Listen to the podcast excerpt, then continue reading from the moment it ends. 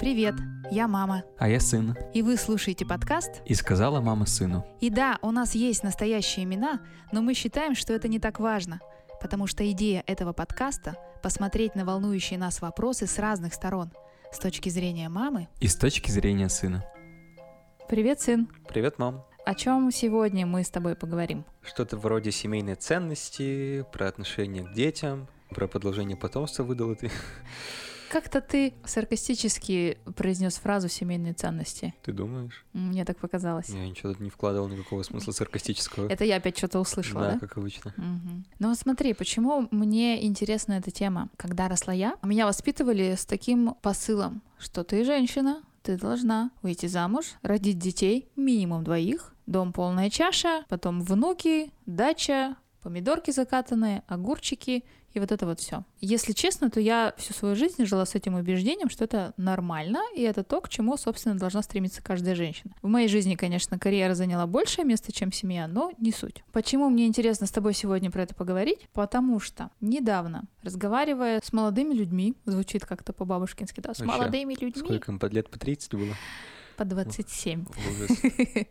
Ну, то есть, разговаривая с людьми, которые значительно моложе меня, я вдруг услышала, что вот это поколение другое, более юное, чем я, хотя я не скажу, что кардинально другое, воспринимает материнство и семью совершенно иначе. Например, моя очень хорошая подруга, прекрасная девушка, умница, красавица, успешная, реально очень клевая, усыновила дочку. Могла выйти замуж, построить отношения, еще своих детей нарожать, благо возраст позволяет. Да, говорила вот диапазон там 27-30 с чем-то лет. Но она усыновляет ребенка. А другие мои знакомые говорят о том, что они готовы усыновить ребенка, потому что зачем, во-первых, рожать своего, когда он уже нарожатые есть, и они могут их сделать счастливыми. При всем при этом они вполне себе здоровые, крепкие молодые люди, способные К зачатию? к деторождению. Ну да. И если честно, для меня это был некий шок, потому что я знаю огромное количество женщин, которые хотят родить своих детей, и у них не получается по различным медицинским, например, показаниям. И для них это реально проблема родить ребенка. В то время как молодые и здоровые говорят, я лучше возьму из приюта, чем буду рожать сам, не потому что не хочу страдать, и тело мое изменится, а потому что я могу принести другим детям какое-то добро. И я даже ради этого готов сам не рожать детей. Есть еще одно мнение. Есть определенная категория людей, в первую очередь это девушки, которые говорят, я не хочу рожать, потому что это принесет урон моему здоровью, моей фигуре и так далее. Я сейчас ни в коем случае не пытаюсь оценить никого из этих э, людей, которых я перечислила, все вот эти истории. Я просто хочу сказать, что для меня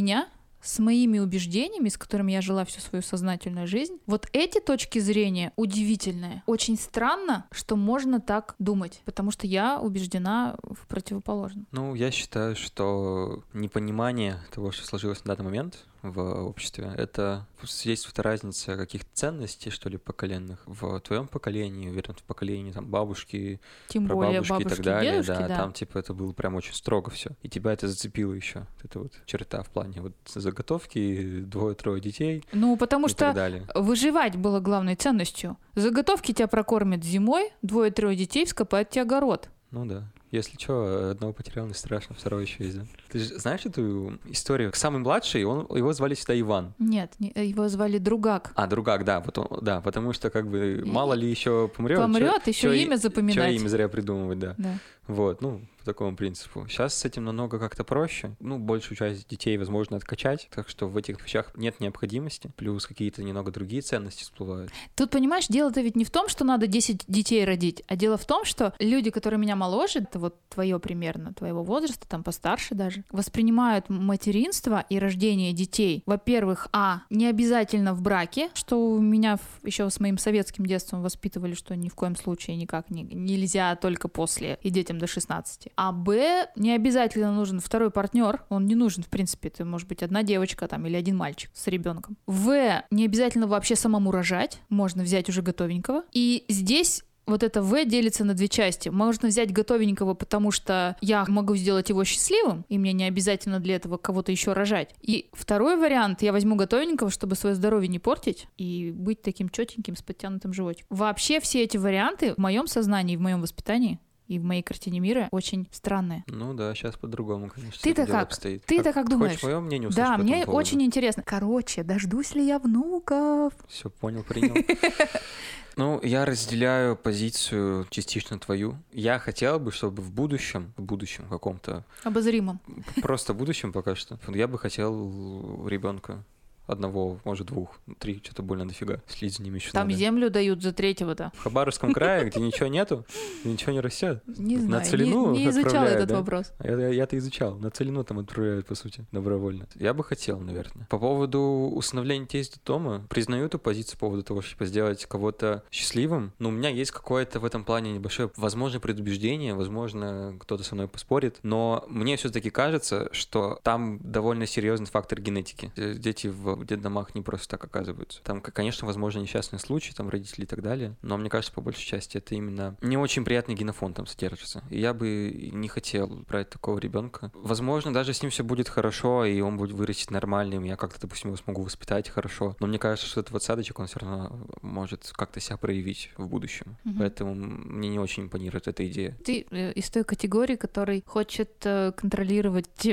этот вопрос. ну, Да, то есть понимать, этот- на что ты идешь. Я приверженец Евгеники, видимо. Не знаю. Ну, как-то вот мне это останавливает. Мгм. Насчет, кстати, этого будущего. Это будущее вообще нифига не обозримое. Честно, не знаю, когда. Да я тебя не тороплю. Так, я себя сам не тороплю. У меня пока за душой это ничего нет, еще какого-то туго серию. Э, Не хочется заводить вообще ни разу. Ты все-таки ближе, наверное, к моей точке зрения, что ребенка ты бы хотела родить своего. Но я как бы не девочка, так что мне это легко говорить. Талия э, хуже не станет. Есть тип мужчин, которые ни в коем случае никогда не готовы воспринимать чужого ребенка в семье, потому что для них очень важна идентификация потомства, что это мой ребенок. И когда ты ему говоришь, ну ты вот его взял младенца месячного, вырос с ним до трех лет, ты его полюбил изо всех страшных сил, этот ребенок, он уже практически как твой, и мужчина говорит, все равно, я буду думать, что он не мой. Вот эти же постоянные истории различных женских романов, это мой ребенок, да он не от меня, да он не от тебя, вот эта вот вся пошлятинка, она ведь тоже от этого идет. Чем сильнее самец, тем сильнее у него потребность в идентификации потомства. Ты же знаешь, что лев в прайде в своем главный один, и у него много там львиц и львятки. И если лев ослабевает, то может прийти в прайд лев помоложе, зашибить старого льва или прогнать его. И что он делает первым делом? Вырезает львят. вырезает львят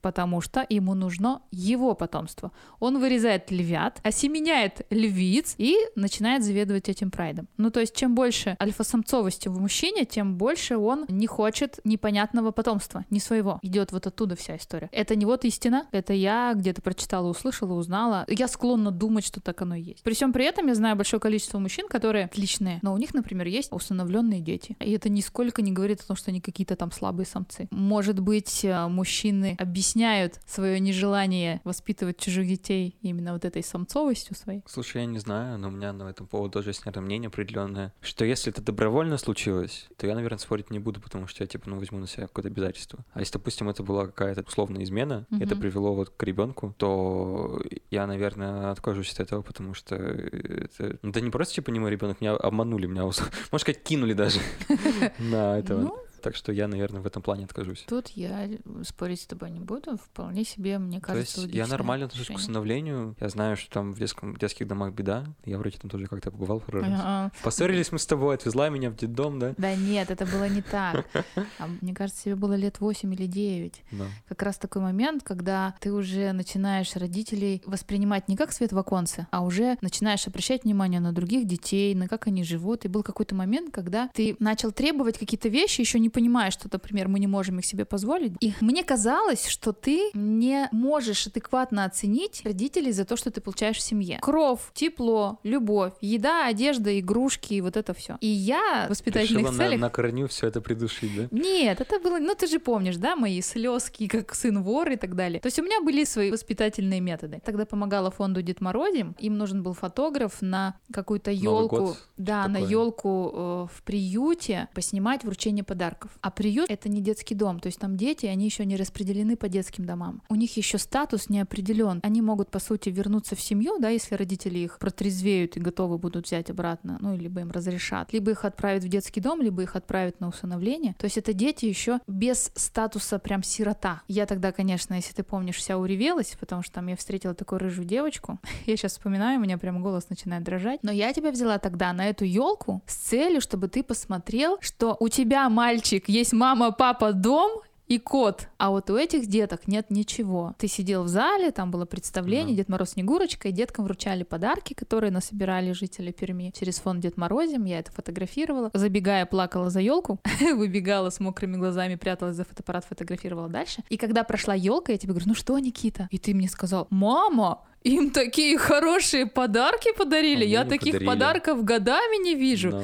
И я тогда поняла, что я не достигла своей цели. Я тебе объясняла, Никита, у тебя есть мама, папа, дом и кот, а у них кроме этих подарков вообще ничего нету. И тогда мне показалось, что достигла своей цели и объяснила тебе ценность того, что ты сейчас имеешь. Потому что мы всегда чем-то недовольны. Нам, нас всегда что-то не устраивает, но мы люди такие. Мы очень редко бываем благодарны тому, что имеем, пока это не потеряем. Куча всяких есть притч. Я не буду рассказывать. их. анекдотов.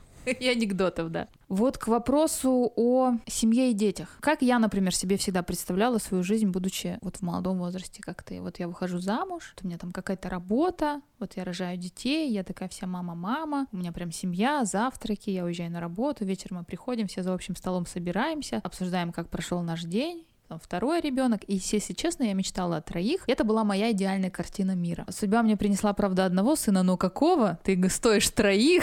Я тобой очень горжусь. Суть не в этом. Это та картина мира, в которой воспитывали нас. Вот ты сейчас живешь в мире, где нет одной правды, ту, про которую говорю я, где правд много, где вот я сегодня уже сказала о нескольких точках зрения на детей и на семью, и они все очень разные. Они тебя не шокируют, ты с ними знаком, тебе это все понятно, но ты все-таки выбираешь некую традиционную систему, ну, про которую ты говорил, да, что тебе бы хотелось, чтобы у тебя был собственный ребенок, не из приюта взятый, а вот рожденный там в любви и согласии. Как тогда ты относишься к институту семьи? Ну, просто потому что в наше время только сначала замуж выйти, а потом все остальное. Сейчас же все по-другому. Смотря, что ты хочешь сказать под институтом семьи. Если ты именно про брак, то я могу сказать, что это вообще полная лажа.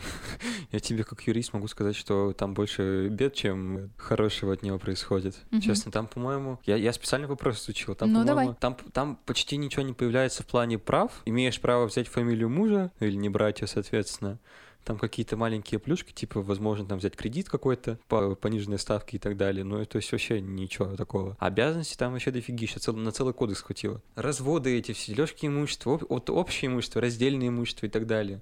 Там все очень сложно и очень муторно. И я честно, вот честно тебе скажу, блин, такая позиция, что, наверное, мы брак заключать будем только когда уже, типа, ну... На небесах. Да не, типа, когда, когда уже, когда уже будет пофиг. Намного же проще просто разойтись, если что-то случится, чем расходиться вот через суды все эти, через все вот эти ЗАГСы и так далее. Это так кажется, когда за душой не гроша. А когда вы вместе прожили 20 лет, и все ваше имущество совместно нажитое, да если еще кто-то один из вас не готов к диалогу, Нет, то ж- тут, пожалуй, только нажи- институт брака может спасти вас. только если вот в браке оно. А так он оформлен только на кого-то одного из, из человек. А То как есть вы будете телевизоры делить? А диваны? телевизоры... Его же не на фамилию покупают. Пф, телевизоры, диваны. Пусть забираю свои телевизоры, диваны, новые куплю. А ты себе квартиру оставишь? Квартиру, машину. О, какой ты вот, вот так вот вы, мужчины, все рассуждаете. Институт-то брак, он получается для женщины больше важен, он ее в какой-то мере держит ну, в безопасности. У нас так-то равенство мужчин и женщин в государстве, так что не сказал Да бы. какое равенство? Юридическое. Сам-то веришь? Да, Да ладно. да. Для тебя семья — это не штамп в паспорте. Это добровольное согласие двух людей жить Да, вместе конечно. в любви. То есть я, я за семью, но против брака. Окей, а как вы будете ребенка делить в случае чего? В плане. Не дай бог, я не прогнозирую, вселенная, не слушай меня. Ну, допустим, мальчик и девочка полюбили друг друга, живут вместе, не регистрируют свой брак, родили ребенка в любви и согласии, что-то пошло не так. Решили расходиться. Он и сказал, забирай свой телевизор и диван, я оставляю себе квартиру, машину, а ребенок, Ребенок также общий. а как вы будете его делить? В плане. Ну, вы не- плохо расходитесь, не мирно. Ну, постараемся договориться. Нет разговора. Ну, тогда суд решит, что матери надо ставить, потому что всегда у матери оставляют. И тогда ты проиграл, как мужчина. Ну, что делать? Против суда-то не попрешь. Ну, там же, там же есть все-таки тонкости. В плане, там, если я зарабатываю миллиарды, миллионы, то скорее со мной ставят. Ну ладно, мы сейчас обсуждаем такие вещи, которые, дай бог, никогда с тобой не Да. случатся, как минимум. Как максимум, еще об этом очень трудно думать, потому что это вообще Тёмный такая лес. далекая перспектива. И ты если сейчас в счастливых отношениях, то представить, что с вами будет, когда отношения будут не в состоянии счастья, даже ну не хочется а думать в мы такие сторону. вещи обговариваем всегда заранее. Молодцы. Да. Допустим, этого никогда не случится, и будете жить долго и счастливо, и состаритесь и умрете в один день. Про негативный сценарий мы не будем сейчас говорить. Это такая штука, которую сложно спрогнозировать, и сейчас у тебя даже мозг отказывается думать в эту сторону, и это абсолютно нормально. Про позитивный сценарий давай поговорим. Окей, регистрация брака официальная, ты считаешь, что это не нужна. Я с тобой не буду спорить, держусь нейтралитета, я допускаю и тот, и другой вариант. Единственное, что регистрация брака для женщины, с моей точки зрения, это некое чувство безопасности. Хотя если ушлый мужик с юристами попадется, то никакой институт брака и штампик в паспорте несчастную женщину не спасет. Но это другой вопрос. А вот про семейные ценности давай поговорим. Про ценности, э, которые ты хочешь э, передавать своему ребенку, своему там, поколению будущему, своим детям, неважно, состоишь ты в браке официальном или нет. Что для тебя, как тебе кажется, было бы важно донести до своих детей? Слушай, у меня нет такого прям перечня правил, там 10 заповедей и так далее. Мне кажется, что все происходит больше по наитию какому-то. Человек живет, что-то делает, вот этот маленький. Сделал фигню, дал леща, сказал, так не надо. Сделал что-то хорошее. Дал чипачупс. Дал чипачупс, да. Сказал, молодец. И так вот методом проб и ошибок. Я точно знаю, вот могу точно сказать, что есть некоторые вещи, которые мне с тобой не нравились, я их делать не буду. Например? Ну вот, допустим, ты очень любишь как-то манипулировать. Ну, сейчас я могу уже спокойно с тобой поспорить. А когда маленький, там уже как бы особо не поспоришь. Тогда еще не поспоришь. Вот. И я думал, как-то это все делать более, знаешь, демократично, спокойно. То есть ты использовал какие-то психологические свои приемчики, два высших образования у меня, филологическое, психологическое. Вот. Какие-то ушлые вот эти вот штучки делала. А я как бы чисто риторически не мог тогда ответить. Ну, я, ты половину, прямо я из- половину букв не говорил тогда еще. Ты из меня прям маму монстра делаешь. Ну. Я не использовала эти штучки в цели манипуляции. Нет, я Ну, искренне была убеждена, что я... Ты это подсознательно делал. Нет, понимаешь, я искренне была убеждена и убеждена до сих пор, что я не методом типа кнута и пряника, лещ и чупа-чупс, а методом демократии пыталась объяснить тебе какие-то вещи и говорила, чувак, у тебя есть выбор. Хочешь так, вот такой результат, хочешь так, вот такой результат, но это твоя ответственность. И потом ты приходил, мама, а почему так происходит? Ты выбрал этот вариант. Ты называешь это манипуляция, я называю это воспитание. Ну, ты это так видишь. Но ты знаешь, я смотрю сейчас на тебя, 19-летнего, и я считаю, что мои манипуляции, которые у тебя называются манипуляция, у меня воспитанием, удались. Потому что я смотрю на тебя, и я понимаю, что я горжусь тем, что получил. Ну, замечательно, радости. А за себя? Мне не нравится просто именно вот это вот состояние. То есть, типа, вместо того, чтобы какие-то вещи объяснить, допустим, как-то подробно, чтобы я там что-то вникся и такой понял, блин, реально, что ты как-то так подводила, что я в итоге все это не прав оказываюсь. Да я про нет это же. говорю. Да-да, ты вот это, это, это просто подсознательно происходило. Вот ты никогда не признавала, а я тебе много раз за жизнь это говорил. Пример в студию. Хочу историю. Ну, потому что я как бы требую сатисфакции. Мне надо какой-то пример, чтобы ты рассказал, потому что я сейчас чувствую, что вот на меня наезжают. Но это не было по каким-то серьезным вопросам, это было больше по каким-то мелким таким бытовым. Ну, значит, все, что ты говоришь, это домыслы. Неправда. Ну, потому что у тебя есть история, да, которая тебя задела, например, вот с копилкой. Окей, так и было. А вот это вот все, это просто какие-то домыслы, ощущения. Тебе кажется, что тебя обхитрили, обманули, и ты вроде как оказался неправ, а на самом деле тебе дали вариант решения вопроса то тем и другим способом, ты просто выбрал тот неудачный, который, и просто понял, окей, он неудачный. Я почему-то чувствую себя виноватым. Но ты не можешь вспомнить истории. Мы что, постоянно по таким штукам раньше ссорились, помнишь? Когда мне было лет 14-16, мы с тобой сейчас ссорились. Помнишь об этом, да? Мы с тобой ссорились, но я не помню каких-то конкретных примеров, так, из-за вот и которых я не мы помню ссорились. просто. А это вот как раз они, про те, которые я говорил. А вот ты меня бесил. А? Так ты меня тоже бесила. Вот к вопросу о детях. Вот опять же в моей картине мира, когда все только после свадьбы и все такое, очень четко помнятся истории, когда девочки и мальчики в стране, в которой 70 лет не было секса, вдруг в девятом классе начинали рожать. Раньше это было так. О, а ты знаешь, что там Иванова-то из 9 Б с физруком. С вашим, кстати, физруком.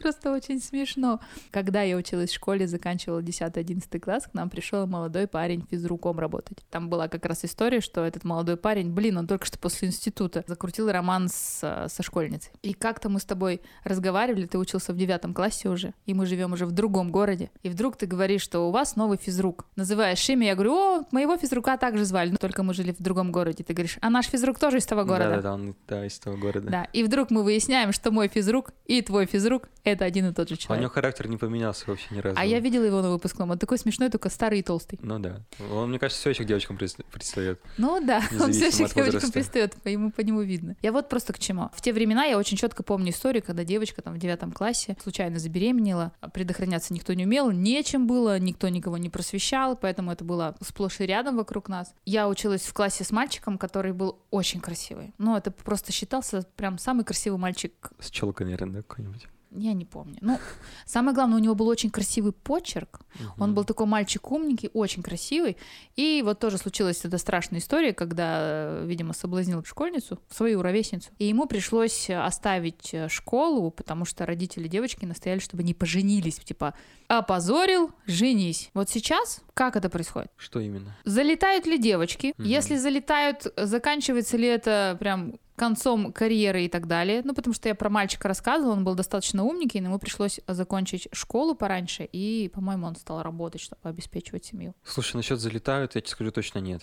Сейчас С этим, с этим намного всё, все да? проще. То есть сейчас и презервативы более доступные. Нас так-то по закону их можешь любого возраста покупать. Многие, конечно, стесняются, но тем не менее как-то там через брата какого-нибудь, там через дядю. Складчину поди. Складчину. Ну, да. дорогие они, черт побери. Ну да, ничего не скажешь. Вот, ну, типа, в целом хватает, мне кажется. То есть, типа, сейчас намного более доступно. И я вот недавно узнал, что вот философия в наш аборт 10, 10 тысяч рублей стоит. Да? Но прикинь, 10 тысяч вообще. Не- Недорого. вообще, не- вообще недорого. Вообще недорого. Хоть каждый день.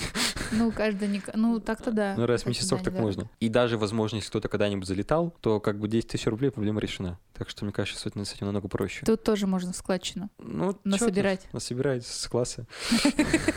Не, ну, слушай, я не знала про 10 тысяч рублей, Я тоже недавно узнал, Даже как-то грустно, да? А чё грустно? Ну, убийство человека 10 тысяч рублей. Ой, это не относись к этому как убийству. Ты знаешь, Там кусок мяса, ничего не понимает. Вот, Там два нерва, четыре клетки. Вот тоже, кстати, такой вопрос интересный. А твое отношение к прерыванию беременности, к аборту? Своим делюсь мнением, впечатлением и своей картиной мира. Поскольку я так воспитана, что для меня семья имеет, пожалуй, первостепенное значение в жизни, ты знаешь, как я отношусь к вот этим семейным ценностям, когда я понимаю, что тебе как бы 16-летнему не так уж интересно на юбилей у дедушки быть. И я, с одной стороны, мозга понимаю, что вроде бы как тебе надо отпустить, погулять. А с другой стороны мозга я понимаю, что это очень важно для дедушки, для вообще семейного нашего круга какого-то, для тебя воспитания семейных ценностей, уважения старшего поколения, ну и плюс юбилей, слава богу, не гуляй рванина, плюс-минус, порядочно все проходит. Поэтому в моей картине мира прерывание беременности, то бишь аборт, вещь недопустима. Потом случаются истории, когда я встречаюсь с людьми, они мне рассказывают свои грустные вещи. Например, беременность наступает в результате насилия, и здесь впервые моя картина мира пошатнулась, потому что я понимаю, что окей, даже если мы возьмем за основу, что ребенок не виноват, что так случилось, то как на него будет смотреть мама, которая пережила насилие? Ну, еще насилие разной степени бывает. Иногда такое, а иногда, которое очень сложно пережить и не забудешь никогда. В этот момент я начала допускать возможность того, что аборты допустимы. Потом в моем окружении были девушки, мои подруги, которые тоже делали аборты. И в разговоре с ними я вдруг понимаю, что они относятся к этому как к болезни, которую можно вылечить. Короче, к некой штуке, которая, если запустить, разрушит все. Карьеру, жизнь, семью, все что угодно. Стала допускать, что в каких-то случаях женщина сама выбирает, что ей делать. Сейчас, наверное, противники абортов у меня начнут кидать гнилые помидоры. Я сама лично для себя понимала, что я, скорее всего, никогда этого делать не буду, но я допускала, что другие люди могут принимать такие решения. Потом проходит еще какое-то время. Моя очень близкая подруга, у которой все хорошо в семье, замечательный муж, замечательные дети. Не планировали беременность, но так получилось. И она мне рассказывает свою душесчипательную историю, как она очень долго принимает решение прервать беременность. Хотя, объективно, они могут родить ребенка еще, могут его прокормить. Это не будет для них катастрофой. Да, будет неудобство, но катастрофы не будет. И она прям рыдает какое-то время долгое, чтобы принять это сложное решение, избавиться от ребенка. Просто по той простой причине, что она говорит, я последние 10 с лишним лет, даже больше, жила ради детей, семьи и так далее, и меня не было в этом. Я вдруг впервые в жизни, там, последние полгода начинаю жить для себя. Я почувствовала, что моя жизнь моя. И вот этот ребенок, он снова заберет у меня мою жизнь, это снова будут пеленки и так далее, несмотря на то, что все мое окружение говорит мне о том, что мы тебе будем помогать, я объективно понимаю, что это снова будет только моя проблема. Э, Девушка принимает решение избавиться. Жутко страдает, чувствует себя преступницей, прям реально долго переживает, но решение такое принимает. В этой-то ситуации бабушка какая-нибудь сказала, да, рожать надо, рожать, что тут делать? Я поймала себя на мысли, что и такую точку зрения тоже допускаю. Несмотря на то, что для меня вопрос детей это такая тема, ну ты знаешь, больная. Мне интересно твое отношение. Твое отношение к тому, что женщина решает избавиться от ребенка, который типа послан Богом Я свыше. какого бога? Бога нет. Гагарин сказал. Бога нет. Гагарин сказал, да. Я... Не подожди, Гагарин сказал поехали и махнул Гагарин рукой потом, он, потом, он потом вернулся, сказал, и что... сказал, что Бога нет. Я смотрел, там нету вообще, где, везде посмотрел, вообще нигде нету. Ладно. Я за право э, вообще женщин, и в том числе даже мужчин, на аборт. В плане, типа, если женщина как бы забеременела, а мужчина как бы против. По-моему, в Швеции такая штука есть, что женщина забеременела, ну, случайно тоже от мужчины. Женщина как бы хочет ребенка оставить, а мужчина как бы нет. И он предлагает, давай, типа, сделаю как бы аборт за свои деньги. Мгм. Она говорит, типа, ну, нет, я, типа, не хочу, хочу оставить ребенка. В таком случае, как бы, мужчина лишается, как бы, всех родительских прав и всех этих, а, получается, обязанностей по содержанию ребенка. То есть, как бы, типа, ну, просто удаляется. Мгм. То есть кажется, вот это- этого «пришли мне денег, это твой сын» вообще не про него То уже есть, типа, теперь. да, мне кажется, я тебе предлагал, ты сама Мне приняла кажется, это типа, замечательно то, что в плане, что это все очень, типа, добровольно происходит. Не хочешь, пожалуйста, ну, как бы, разбирайся с этим сама. Тебе предложили, как бы, решить проблему, но не вышло. Я за аборт еще потому, что к теме придет дом. Я уверен, там явно много, большая часть незапланированных случайных детей, которых не ждали. Ну, я именно про детдом, не про приют, а вот про конкретно детдом. Которых не ждали, которые получились незапланированно и которые, как бы, ну, не нужны никому. Максимум для материнского капитала того же самого. А, рожать ребенка просто потому, что так бабушка сказала. Ни тебе, никому вообще вокруг тебя это не надо. Ни ему самому, главное, это не надо. А, и он родится, и все будут, все будут его обижать за то, что он тут всем мешается, и жить кому-то не дает. Одна бабушка, возможно, будет о нем заботиться, но бабушка тоже не вечная, как бы. Кажется, вообще ужасно. И вторая история. Я после школы пошел что-то с ребятами. Мы что-то сидели, чипсы ели. Короче, развлекались, там что-то висели, потягивались, ну так. И что-то ребята разошлись, я начинаю собираться тоже, чтобы домой пойти. И я просто слышу, как за моей спиной огромный мужик, прям огромный, прям ну, метра два ростом, широкий, прям вот вообще очень как бык, бежит что-то и орет прям, прям бежит и орет. Я думаю, пипец, что происходит, короче, резко как-то отошел, взял рюкзак, э, выбегаю, там, короче, поворачиваюсь, я стоял около какого-то там лесенки большой, знаешь, такая советская такая здоровая лесенка, треугольная. Мгм. Вот, и там, короче, бежит какой-то здоровый мужик, на нее забирается. Ну, прям, знаешь, как типа ведет себя прям как ребенок совсем. Я типа потом что-то отхожу, смотрю на него, а он как бы, ну, болезнь. Короче, умственно отсталый. И за ним идет э, дедушка. А типа лоб прям вообще здоровый, ему на вид там лет 20-30 прям. Вот, за ним идет дедушка, которому лет 60, наверное, 70, с ужасно грустными вообще глазами, раз в два меньше, чем вот этот вот бугай, который на лесенку побежал. И как бы идет за ним, так медленным шагом. Я как бы понимаю, что, видимо, отец его там или какой-то родственник. У него были настолько грустные глаза, настолько прям ему, видимо, плохо живется вот с этим всем. То есть, если бы сделали аборт тогда, Ну, а, подожди, ему было бы намного счастливее. меня, не, тогда не было диагностики ну, такой, вот я, которая бы ну, я могла о чем показать. говорю, да. Да и сейчас она очень часто ошибается. Очень Ну, часто там- неправильно диагностируют, ну да, женщины да. предлагают сделать аборт, потому что у вас ребенок будет не совсем здоровый. И очень много случаев, когда женщина говорит, мне все равно, я его очень сильно ждала, рожает, а он здоровый. Ну, Представляешь? это типа чудо. Но это не чудо, это ошибка. Ошибки бывают. Ну да. Тут немножко не та ситуация. Ты же начал говорить про тех, кто рожает бездумно Ну, и вообще не парится этими вещами. ну, я про бездумный и про вот это второе, по медицинским показаниям. Запрещая аборт в принципе, как убийство, мы приходим к тому, что у нас появляются вот такие вот ребята, которые бегают и орут, и за ними ходят грустные, э, усталые дедушки, которые всю жизнь на это потратят. То есть ты считаешь, что если женщине по медицинским показаниям говорят, нужно делать аборт, она его должна обязательно делать или это ее решение? Это добровольное. Если она хочет, пожалуйста. Если она хочет, типа, всю жизнь на это потратить, или с этим мириться, что-то как-то его лечить, надеяться, что что-то получится, ее право, пожалуйста. Но как бы она об этом должна, мне кажется, знать, и должны, типа, дать право. Как бы, ну вот, процентов 80, что родится вот такой вот человечек, решай, что с ним делать. Я за эту позицию. Так грустно.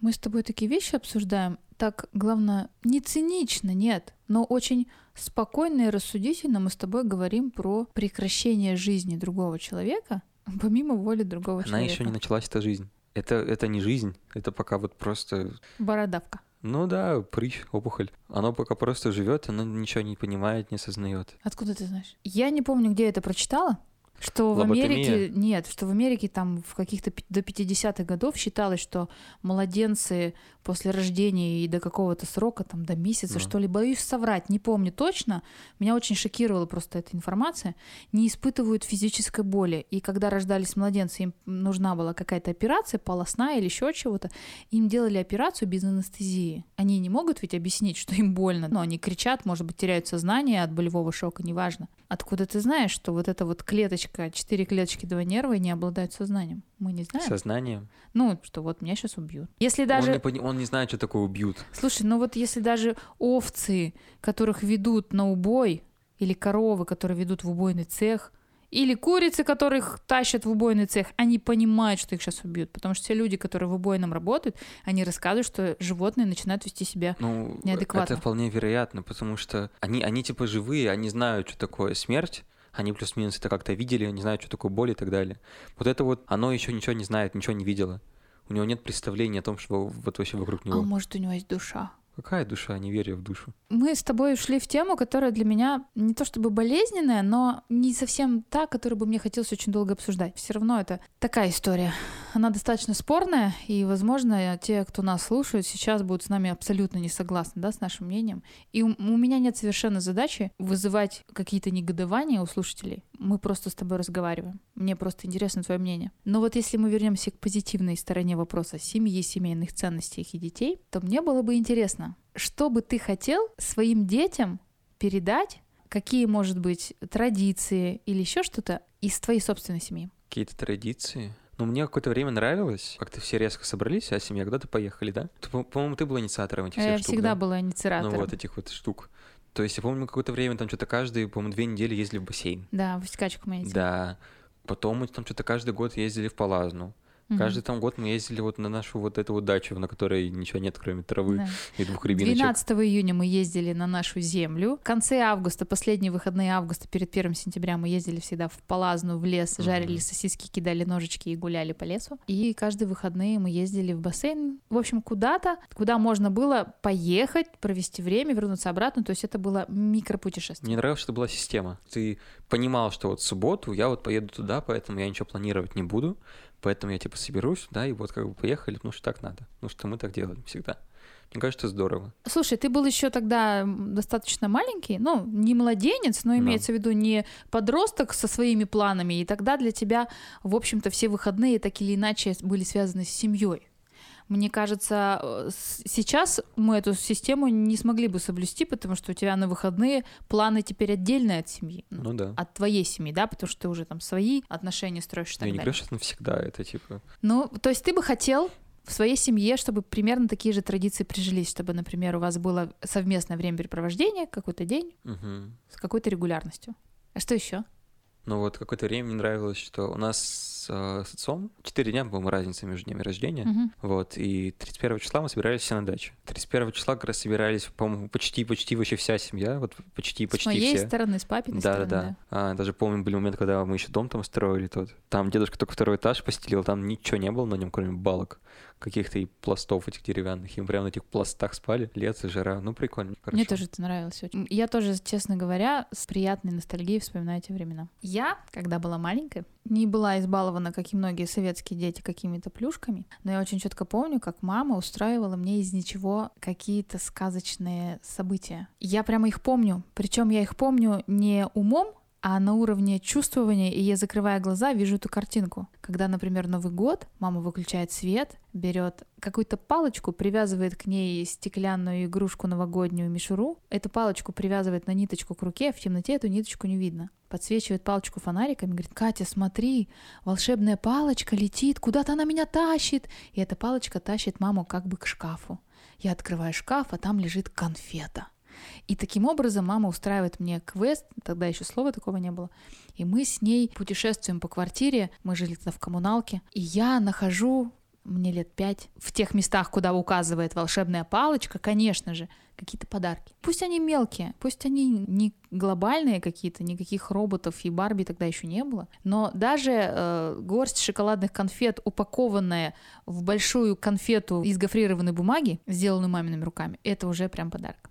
И вот это то, что мне хотелось перенести в свою семью. И когда ты был маленький, если ты помнишь, я устраивала тебе в силу своих возможностей и опыта, опять же, да, опыта ивент-организатора, устраивала подобные праздники. И мне очень было это ценно, потому что я помню, какой восторг я испытывала. Мне очень хотелось, чтобы тоже ощущение реальности сказки испытывал и ты. Потом это, конечно, перерастало уже и в большие праздники на даче, когда мы устраивали вам зомби-ленд, и я пекла торт в виде мозгов.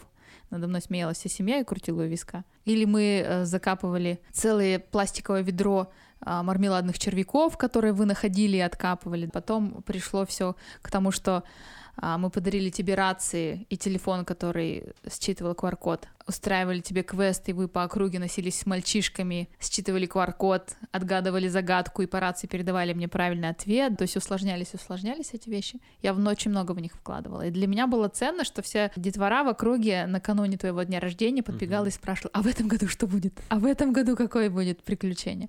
Мне было это очень интересно. Как-то мы с тобой разговаривали, вот как mm. раз в том период возраста 14-15 лет, когда мы с тобой не могли найти общий язык, и ты что-то сказал по поводу того, что какое у меня было грустное детство. Я говорю, как грустное? А вот это, а вот это, а вот эта история, а вот это.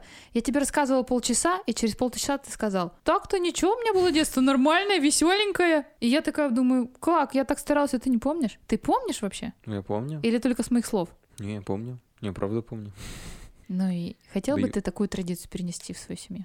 Вы же с Полиной мысовики-затейники. Ну да. Ну, наверное, пока вот маленький ребенок еще можно. Когда взрослый, когда уже там лет, ну, более-менее там лет 12-13 кто становится, это уже становится как-то даже, ну, не знаю, глупо. Ну, все зависит от э, механики. То есть в детстве в три года тебе позвонила Снегурочка и а жалобным я, голосом... А я, а я знал, что ты. Знаешь почему? Почему? Ты сто лет ушла.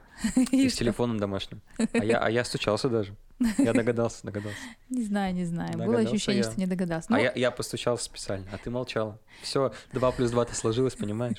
Ну, не суть. Ну, просто в три года тебе звонит Снегурочка и просит ее спасти. А в 9 лет э, у тебя зомби-ленд и зомби ходит. Мне бы очень хотелось, чтобы ты эту традицию перенес на свою семью, и я вытаскиваю из тебя признание, что ты это сделаешь. Скорее, да. Вот и получается, мы сегодня с тобой поговорили про отношение к детям, свои, чужие, про аборты поговорили, про ценности семейные, которые ты запомнил в своей семье, которые бы ты мог перенести на свою будущую семью. А что бы ты сделал такого, чего у нас не было? Чего не было в твоей семье, в твоем детстве? Я не знаю, как это объяснить. Как-то у нас так получалось, что у каждого было какое-то, знаешь, такое свое обособленное что-то. То есть, допустим, если там отец делал какие-то свои штуки, какие-то эти механические, материальные, там, с машины что-то, он меня особо никогда не звал. А у тебя то же самое было. Ты меня звала, конечно, какие-то мероприятия. Я тебе постоянно привлекала. Ну, Ты подожди. работала ассистентом фотографа, держал отражатель. Я тебя ну, таскала на мероприятия, ты вот, я... раздавал подожди, ленточки, подожди, флажки. Подожди, подожди, подожди. Я про то, что как-то вот типа у меня там были вот тоже такие принеси подай функции, то есть как-то я не, не вовлекался во все эти штуки, как-то вот. А пряники мы с тобой пекли новогодние для всей родни и упаковывали их. Ну это другое. Ну я не знаю, я бы хотел, чтобы меня как-то, знаешь, там с какими-то прикольными там людьми знакомило, чем такое.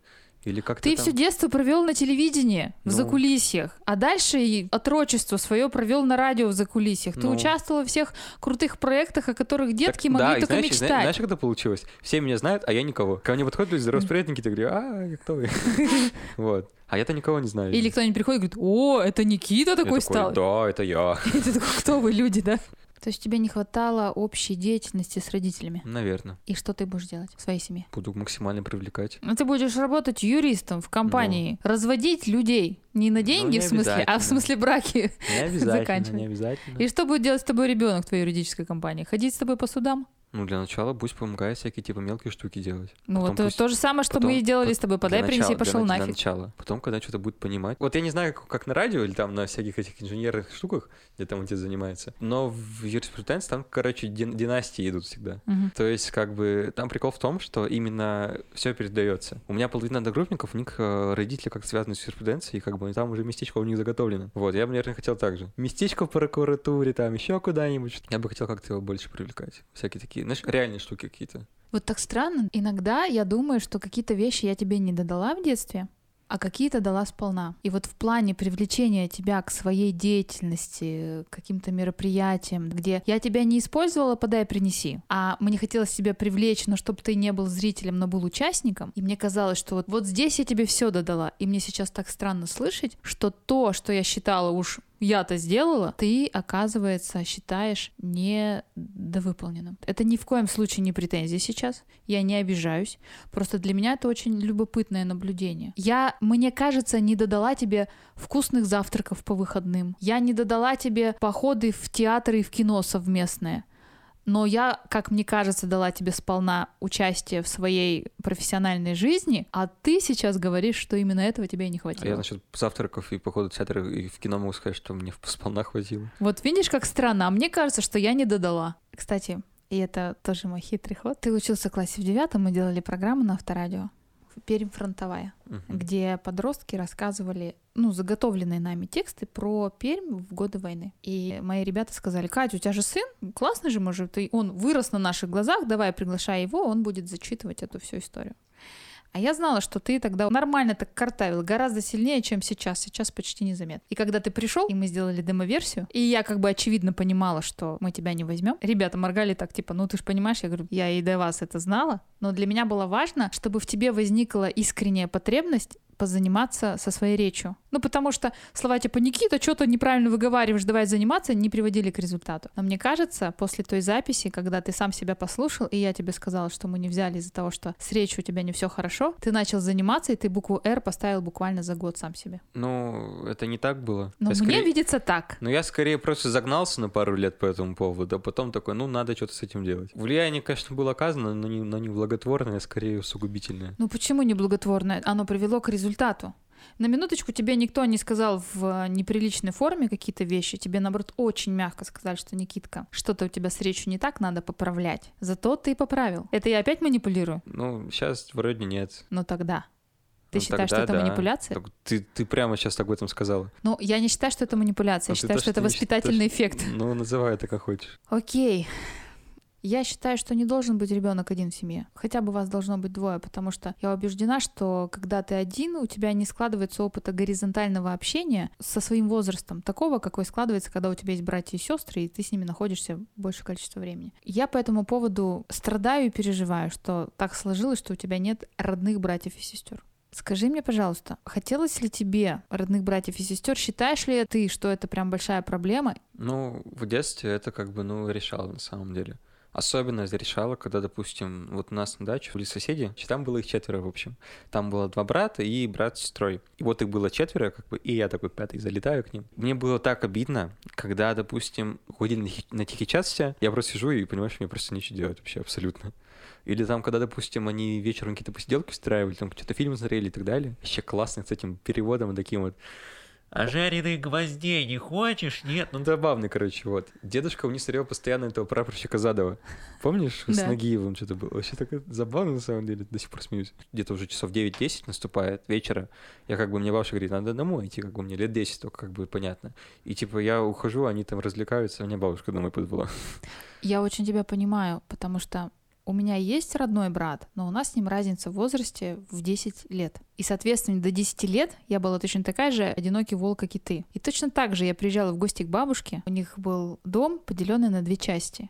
И вот я в- половине своей бабушки была одна такая девочка, а вот прямо там за стеной было две сестры родные, и еще мальчик и девочка, брат с сестрой, так же, как у тебя, Мгм. двоюродная им. И мы точно так же целый день тусили, веселились, но вечером бабушка говорила, Катя, пора домой. И я приходила домой, а они оставались там за стенкой. А стенки были тонкие, и я слышала, как им там весело, а мне тут одной грустно. И тогда я для себя решила, что я все сделаю, но чтобы мои дети, у них будет с кем поиграть. Прости, сын, не получилось. Ну, ничего страшного. Ну, то есть у тебя тоже есть такой же опыт одиночества детского, какой был у меня.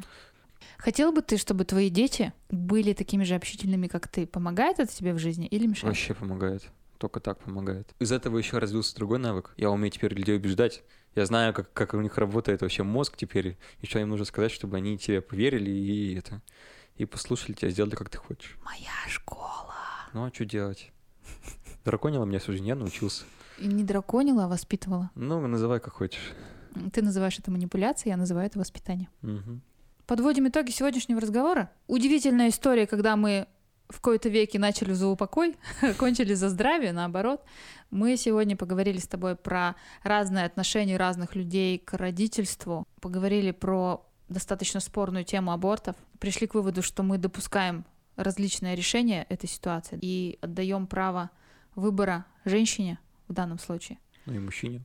Я тут с тобой не соглашусь, но это еще на полчаса разговоров. А еще мы с тобой поговорили о семейных ценностях, то, что для тебя важно. И я с удивлением обнаружила для себя, что то, что, как мне казалось, я закрыла в общении с тобой, именно это ты считаешь недоработанным с моей стороны. И это прикольное наблюдение. Мы поговорили с тобой о том, что навык общения, который у тебя выработался, возможно, из-за того, что ты рос одним ребенком в семье, очень сильно тебе помогает. Но ты все-таки, если получится, если боги будут к тебе благосклонны, заведешь двоих, чтобы если воспитывать навык общения, то он был бы из желания общаться, а не из потребности не оставаться одному. Довела мысль до ума. Красиво вообще. Вы слушали подкаст «И сказала мама сыну». Подписывайтесь на нас в любимых приложениях, чтобы не пропустить новые выпуски. Если вам нравится то, что мы делаем, то ставьте звездочки в Apple подкастах или лайки там, где их можно поставить. Вам не трудно, а нам приятно. А также это поможет другим людям узнать о нас. Задавайте нам вопросы и предлагайте темы для обсуждения. Почта в описании.